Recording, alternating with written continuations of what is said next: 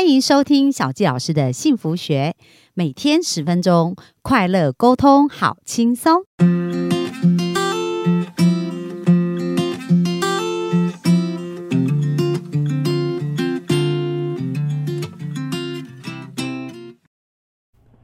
欢迎收听小佳老师的幸福学，很开心又在空中跟大家见面。那本周很兴奋了，我们谈到的是金钱关系哦，而且不仅有金钱关系啊，人生整个丰盛啊，都呃跟着石林老师啊一起一样一样的来到我们生命当中。那今天呢，我们就要来听一听这十四次冠军的秘诀哦，而且这冠军当中藏了很多的系统啊，还有很多细节啊，小佳老师也迫不及待想要来听，我们就热情掌声欢迎我们的石林老师。哇，很荣幸哦，可以跟小纪老师以及大家来分享我的故事。那今天的主轴就是在成长营这六年之内，总共拿到十四次冠军，而且这也算是破纪录了。因为我们内部大概有一百多个顾问，要拿到一次冠军已经不容易了，要拿到三次冠军已经成为我们的第二名了。只是我那时候不是拿到三次，也不是拿到五次，总共拿到十四次，哦，已经算是破纪录了。那这十四次其实都不太容易。哦，都不太容易。那我想要，呃，跟大家分享的就是这一。我记得有一次还为了要拿到冠军，把他整个宾士车全部撞烂。哦，你还记得 哈？有有有，那一次其实是因为，呃，那一次是拼了太累太辛苦了。哦，对，真的是这样。那个时空背景是二零一八年的五月二四到二九，我飞去澳洲上安东尼·罗宾的《与命有约》的课程。那刚上完一个大课回来啊，嘉欣老师是目标感很强的老板啊，那嘉欣老师就要我们再拼最后的，所以我记得我那一天的行程很累，从早上嘉欣老师开会，下午一点到五点我辅导，连续辅导了好几个伙伴，晚上七点到九点半又有一场演讲，我在南京东路演讲，那九点半的时候哦，还有一个学员跟我聊，嗯，聊天，他是保险业的学员，聊到半夜两点，那我半夜两点拖着我疲累的身体，哦，去牵宾士车。然后要回到台那个永和的家里面，我那我就觉得哇，感觉好累好累。我记得我第一次在红绿灯面前睡着，那时候是和平东路，我就睡着，我想哎不对，我要赶快开回家里。那很神奇，我那时候就开一开，突然又度孤了，睡着了。一睁开来，我发现有整台宾士车撞到台大对面的安全岛，我觉得福大命大，车整个坏了，然后。我身体几乎没什么受伤，只有一个疤哦。慧芳姐是这边看的，还有一个疤在这里 啊。那是方向盘这样镶嵌进去哇，这个流血。那时候福大命大，因为我觉得宾士车有一个我很喜欢的重点，安全。那时候我撞的时候，车里面整个粉末，我以为车要爆炸了，赶快出去。后来发现是安全气囊粉末，三颗安全气囊，左边一颗啊，上面一颗啦啊，左边一颗，右边一颗，下面一颗。脚那颗刚好有爆，如果没爆，我可能没办法站站着演讲。哦，那三颗安全气囊都爆开，保护了我。我后来连滚带爬离开了那台车。对面有两个学生，然后走过来，他说：“哎，那个先生你还好吗？”我虽然是演说家，但说说不出话来。我点头，他们就帮我叫救护车。那后来反正那台车，哎，真的福大命大，我买一个乙式保险，所以有时候。呃，购买东西反而可以保障我们。那时候买的是一个好的一式保险，哇，赔了大概几百万，好险好险。然后后来我就比较喜欢坐那个计程车，因为至少精神状态会比较好，还可以做很多事情啊。那后来其实那一次是我大概，我记得那一年我得了三次冠军哦，那一次是得了全亚洲 Number One 演讲演讲的冠军，是我那一场活动六月八号九号带了三百个人。三百个，对对对，那前一个礼拜撞了冰室车，后一个礼拜还可以带到三百个人。哦，那所以我记得那一年我得了三次，二零一七年得了六次，二零一八得了三次，两年总共九次。我是二零一七年的年度总冠军，二零一八年的年度总冠军相当于是两年的年度见证。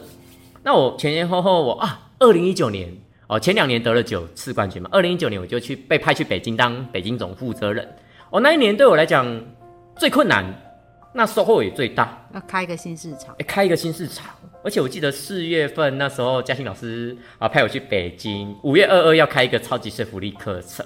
啊，嘉欣老师是很重视目标的老板，他说：“石林，如果没有一百个人，那我们就取消机票。”哦，那我就说谁讲？哦，然后他就说：“办你自己讲好了。”我说：“哎，对我是演说家。”哎，不行，我要让大家是听到的是嘉欣老师版本。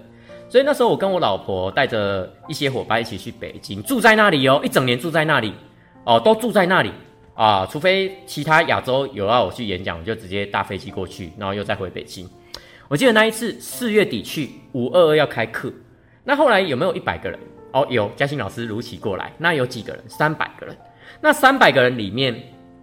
有一一百六十个 是我找的，所以全亚洲都很震撼。说啊，石云老师刚去一个北京陌生的市场，他居然可以一次找一百六十个。那你是怎么做到的？哦，大量的行动啊，大量的行动，找到对的人，大量的行动，找到对的人，大量的行动。过程中有经历过很多的贵人的帮助。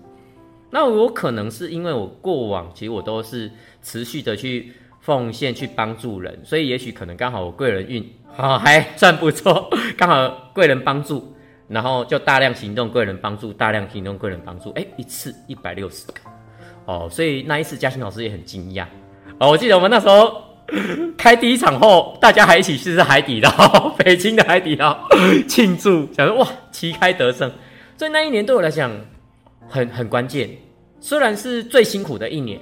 也是成长最多的一年，所以我也很感恩嘉欣老师让我有这个机会。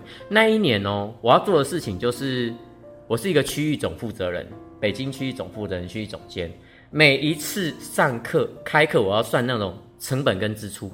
那我可以给大家看，随便一场成本好了，一场活动，其实嘉兴老师会来回机票嘛。除了嘉兴老师之外，嘉兴老师通常一次会有三十个工作人员，那三十工作人员会有来回机票，每一个人哦，来回机票大概两到三万。然后甚至住宿啊，尽量会让大家住好一点哦，大概是这样子哦。然后所以一次光是人力就一百万以上，还不含场地。嗯，那场地的话，呃，嘉欣老师是最顶级的讲师，所以我们会找五星级酒店。那五星级呃，大陆的用语是酒店啊，其实就是饭店的意思啊。那五星级的饭店的话，那会有那种大概费用也是一个支出，灯光也是一笔支出，音响也是一笔支出，然后摄影师也是一笔支出，哇！所以每一次。都要算那个成本啊，收入跟支出，甚至我每一天都会看，所以那一整年的每一天都在做同样的事情，同时我也要开发，也要找人，也要找场地，很多不同面向，不同面向，甚至那一年我还有哎帮嘉颖老师牵了一个线，北京的央视是一个很有名的一个微一个电视台，北京央视采访嘉欣老师，在二零一九年十一月二十八号，我也是跟对方互动了半年，那个记者。牵线，然后我们就央视的主播就采访嘉欣老师。十一月二十八号，嘉欣老师直接飞到北京采访啊。那一天刚好是我老婆生日，在那时候嘉欣老师也在，我老婆也在。哇，那一天度过很 很快乐的一天。央视采访嘉欣老师，然后让全华人都可以看见嘉欣老师，可以看见成长营。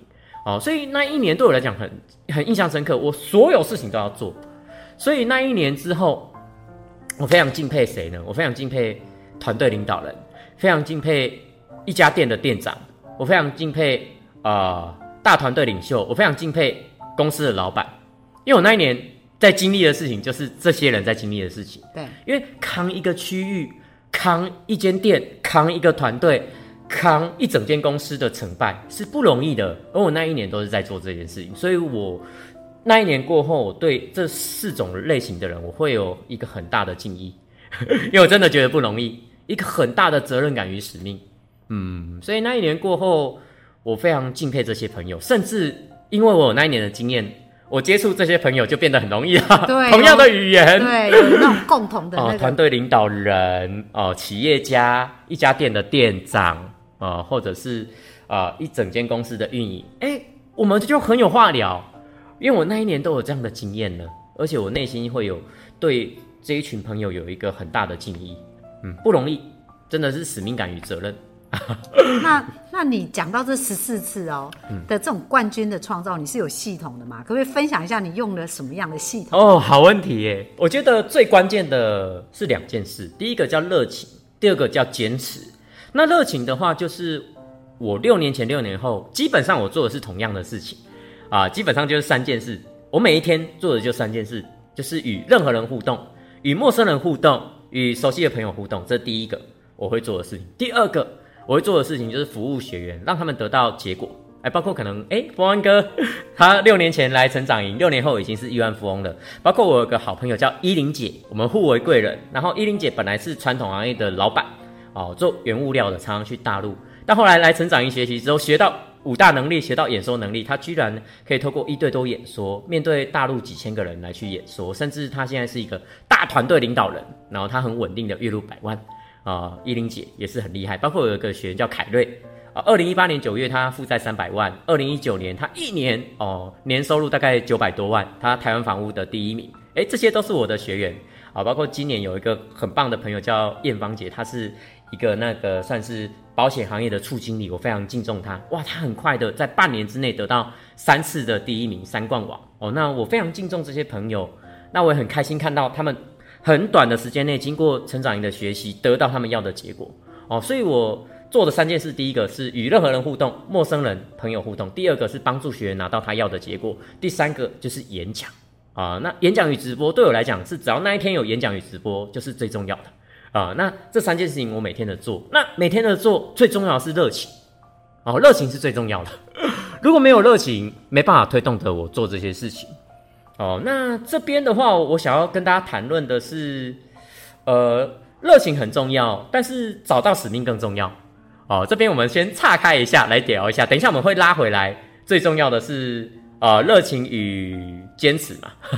啊，那我们先讲使命。诶，什么是使命呢？我认为使命，你可以，大家可以想一件事情，使命就是如何使用你的生命。我们都会很喜欢用很简单的文字去叙述那些很复杂的概念，如何使用你的生命。那我后来发现四件事情很重要。第一个叫做天分，第二个叫做热情，第三个叫做态度，第四个叫做机会。天分、热情、态度、机会四个向度结合的时候，就是你的使命所在。嗯，哦，人穷极一生找要找四个向度结合的那个地方。那慧芳姐刚刚问说，为什么我可以得到十日冠军？因为我发现我现在在做的事情，就是我四个向度结合的时候，天分、热情、态度、机会。结合的时候，就是我现在在做的事情。哎，就是因为我在做的事情 是我的使命，所以我可以不断的在持续的做，甚至得到结果。嗯，所以其实哦，很多人他们在做事情会觉得是他在完成一件事，可是实际老师感觉就是非常享受这个过程，而且热爱这个过程，这样子。呃，很棒，对对对对。所以其实我觉得刚刚慧芳也问的是如何做到很重要，呃，就是如何做到是热情跟坚持。那哎，现在我想谈谈坚持这件事情。我觉得坚持是不容易的，因为坦白讲，刚刚我们讲的是前半部。我前面二零一七年拿到六个冠军，二零一八年拿到三个冠军，二零一九年去北京，二零二零年因为疫情回来，就哎，我反而面对到一个需要面对的一个算是低谷的时期。为什么呢？因为大家可以想象一下，我刚刚讲完我在北京做的事情，哎，那我还有时间服务台湾的学员吗？很难。我们隔的距离很远，多远？距离一个台湾海峡，所以我只能尽其可能服务。我尽其可能服务，但是我觉得还是有限。那当我从北京回来台湾之后，我要我要大量的告诉他们我回台湾了，因为我想告诉他们说我又可以很多的时间服务大家了。那当然过程中需要一个过程，所以我觉得那个过程对我来讲也是很重要的。哦，那当然，其实我从北京回来之后，各方面的能力又大幅的提升了。那我就开始接触这些朋友，甚至可能包括我刚刚提到，哎，一到九号天赋密码，我也跟他们分享，让他们觉得，哎，好棒哦，哦，石林老师啊，更进化了，哦，我可以跟他们分享一些他是几号人，让他更了解自己的特性，以及教他们如何与其他一到九号人互动。那所以过程中对我来讲是一个过渡期，哦，那当然，其实二零二零年、二零二一年是一个过渡期，是直到二零二一年的年底，我又开始得到冠军了。我那时候找回啊冠军的那种状态，因为一个人最难的是状态断掉了，如何找回那种感觉，就像是什么呢？举例像篮球之神叫做 Michael Jordan 哦，哎，慧芳姐也知道，对啊，我以前很喜欢看 NBA，哦，太好了。他曾经三连霸之后，因为他爸爸被枪杀，他为了让自己疗伤，他就去打棒球。打完之后，发现他还是喜欢打篮球。那他确实有一段时间在找状态。那就像我，我那时候刚回从北京回来，我也在找那个状态，啊，所以我一直在找状态的过程中，那一个过程，我必须坚持下去，我不能够放弃，我必须坚持到那个状态回来。那那很困难，就像 Michael Jordan 在找他的状态，我也在找我的状态。后来好不容易在二零二一年去年年底，诶，得到得到了一两个冠军。那今年又再拿到了三个冠军，所以从去年年底到今年又拿了五个冠军。那我觉得这过程中最重要的是什么呢？就是呃冠军的精神哦，因为其实冠军的血液与精神一直在我的内心啊，在我的潜意识里面，我不会放弃它。我必须坚持下去，就是因为这种精神让我坚持下去。像最近的篮球，呃，最夯的叫勇士队。勇士队里面，我最喜欢的叫科里，史上最有名的三分球射手。嗯，超强。科里他对哇，那个慧芳姐也认识哦。那像可能像科里，二零一五、二零一七、一八年得了三次冠军，那连续两年他们的球队进入到灰暗期，是科里他不放弃。他没有像其他球星一样离队，而是他待在原本的球队，甚至他今年又拿到冠军，哇！那他也得到总冠军 MVP。那我当时的感觉就像是科里一样，哎，我找回了那个冠军的状态。从去年年底到今年拿到了五个冠军，我感觉我找回了状态。那当然，今年还没结束，还有四个月，我必须确实的去完成我该做的事情。诶，今年才确定会是我 哦，但我感觉我已经找回那个状态了。那我觉得找回状态是很漫长的过程，我也用一两年找回。但我觉得最关键的就是热情与坚持。那坚持里面，我觉得是有一句话是这样说的：我记得 Michael Jordan，他第六次冠军是他最后一次冠军嘛？那一次冠军是被他认为是最困难的。我记得 Michael Jordan 的纪录片有讲过一句话，他说：“不要低估总冠军的决心。”哇！我看那个纪录片，我很有感觉。我把那句话烙印在我潜意识里面，不要低估总冠军的决心。那我就把它放在我潜意识里面。只要我辛苦，或者是我觉得很累的时候，我都把这句话拿来勉励我自己，不要低估总冠军的决心。哦，所以今年刚好，嘿嘿，总算从去年年底到今年，我又拿到了五个冠军。那目前一月到八月的总排名、总评价，哎，我刚好又是成长于全亚洲几百位讲师里面的第一名的评比。哦，那我自己也很感谢。那我觉得冠军的决心哦，冠军的协议持续在我的潜意识里面。嗯，那其实，在我们前几集也有聊到嘛，就是说，哎，你现在其实是有锁定目标跟族群，就策略跟以前不一样。对对对，以前可能是莫开啊，各方面啊。那你现在在这个服务上面是用什么样的系统去去运用啊？哦，我觉得慧芳姐这个问题很棒，就是这两年我会锁定在领导人、企业家。渴望成为第一名的人，喜欢学习的人，哦，会锁定这些。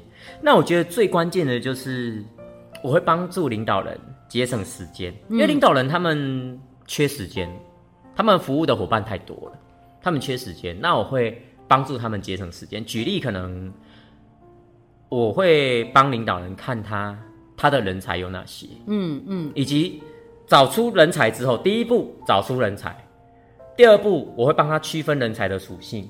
哦，因为我三年前有在北京学到天赋的系统，一到九号人，那我会帮他看说，哎，这个人才是一到九号人的几号？那我们看的是生命灵数的进阶版本，因为每个人我们看到的不是一个数字，每个人是有十六个数字。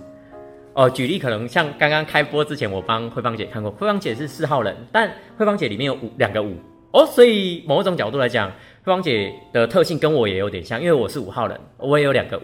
所以三角形里面每每个人都有十六个数字，那我会帮领导人去看他的呃核心人才是谁。那我觉得有个信念可以分享给大家啊，领导人最重要的是第一个叫做达成团队目标，第二个帮助更多伞下的伙伴达成团队呃个人目标。呃，领导人必须要有个信念，无法百分之百的伙伴都达成，你尽其可能帮他们达成，嗯。但是不管你达成几个伙伴的目标，你一定要先达成团队目标，然后再来是帮助更多的伙伴达成他的个人目标。那最重要的信念，八十趴的业绩是由二十二十趴的人 产生的。呃，八十趴的业绩是由二十趴的人产生，所以我会帮助领导人去看那二十趴的人是谁，这二十趴的人才是谁。你先帮助他们，只要你帮助这些二十趴的人才。那他们会帮你带来八十趴的业绩，一般领导人是相反的，他帮助所有人，那把自己弄得很累，然后团队目标没达成。那我想要跟大家分享一个很神奇的信念：你要的答案都在相反的方向，你要的答案都在相反的方向。一般人，一般领导人都是帮助所有伙伴，然后把自己带很累，啊，都没有达成团队目标。但我告诉领导人说，八十趴的业绩都是来自二十趴的人才产生的，所以你要先帮助这些人才，只要这些人才稳了，他会帮你带来八十趴的业绩。等这些人才稳了之后，你再帮其他人，让他们达成个人目标，那这样你就会怎么样？达成团队目标。我会做这样的事情。我会做这样的事情，所以我会帮助领导人去跟人才相处，甚至因为我本身就是讲师，我会帮这些领导人去做一些包班。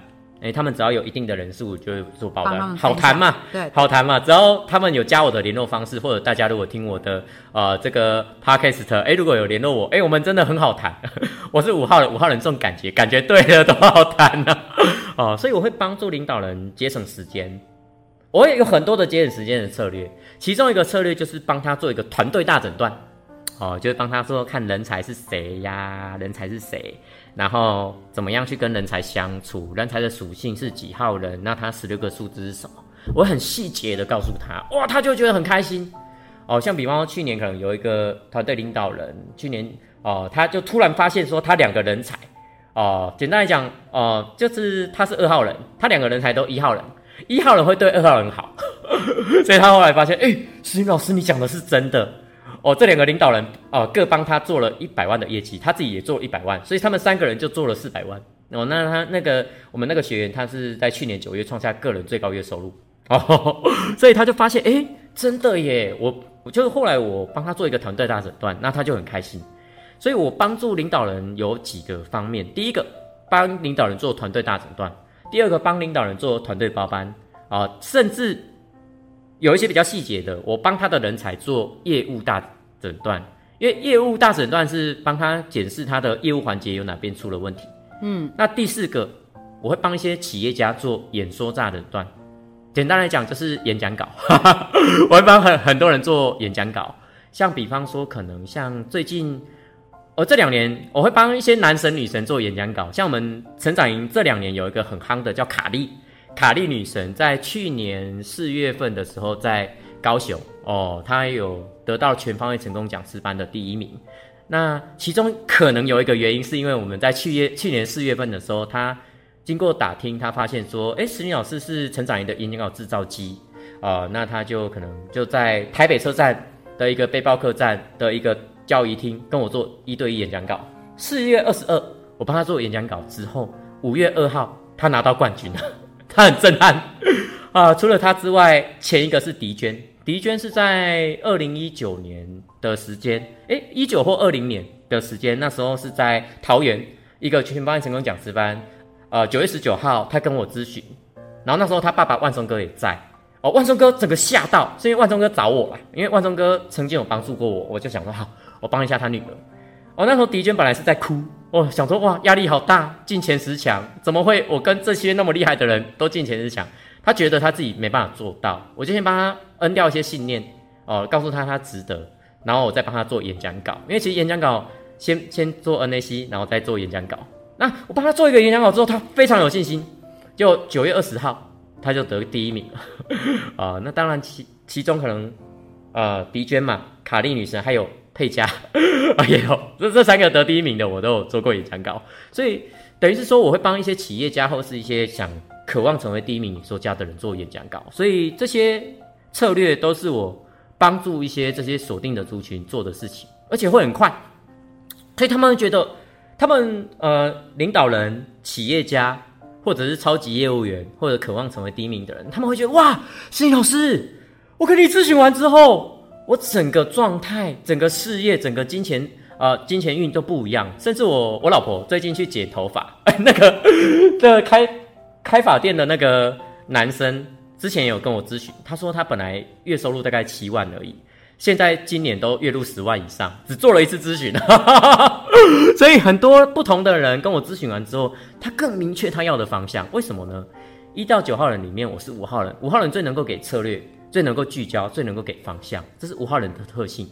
而一到九号人里面，只有二十趴的人可以活出天赋。那活出天赋的五号人就可以给策略，诶，刚好我可能就是那样的人，所以很多人找我去想策略。那最重要的地方是我的价值就是给节省很多人的时间，啊，帮助更多人学会业务能力，帮助更多人呃团队大诊断，帮助更多人有了演讲稿成为演说家。嗯，哇，真的非常棒哦！其实这就是提供给老板他最想要的价值，对，这样就可以产生一个很棒的连接，那这样子才有机会往下。所以真的我们要先想如何给价值，对，而不是想要跟他做生意哦。这个哦，对对对对对对，付出者就是成功者，先付出，对。好啊，那本周真的非常非常的精彩哦。那大刚刚大家有没有听的？哇，像小教老师都忘记时间了，可是真的非常精彩。那我们时间暂停了。那我们就非常感谢石英老师，呃，在这么多精彩的一个分享。那大家如果意犹未尽，我们也会把石英老师的联络方式放在下方链接。对对对，可能会有我的脸书，对，会有我的。脸书啊，第第一个可以先加我脸书，因为脸书是最能够看到我的。再来，诶，不知道赖是不是也可以？都可以。哦，谢谢谢谢。然后还有一个我个人网页，点进去会看到我一些影片，对，那都会大家都会看得到。好，欢迎大家如果认识我想认识我的话，就加我的赖或者加我脸书，可以加我 TikTok 哦，TikTok 有三十段影片啊，欢迎大家可以加，然后也可以加我的可能。哦，点开个人网页，右边会有五个自媒体哦，欢迎大家与我联系，与我交流。如果你是业务员，如果你是领导人，如果你是企业家，或者你想成为第一名的演说家，都欢迎你可以加我的联络方式。我们未来就有更多的可能性。那我手边也有很多的免费的活动，可以让大家可以一起参与哦，一起享受哦，甚至包括我今天晚上等一下也会开直播哦。如果大家未来有机会，你会常常在。直播或者是免费的讲座，或者是一些各方面的活动，看到我，那也很荣幸哦。今天与小鸡老师有这一个 podcast，那很也很期待有机会我们未来可以与大家互为贵人啊，丰盛彼此的生命。好，那我们就谢谢石英老师啦。那我们谢谢本周分享就到这边，拜拜。啊，谢谢大家，谢谢。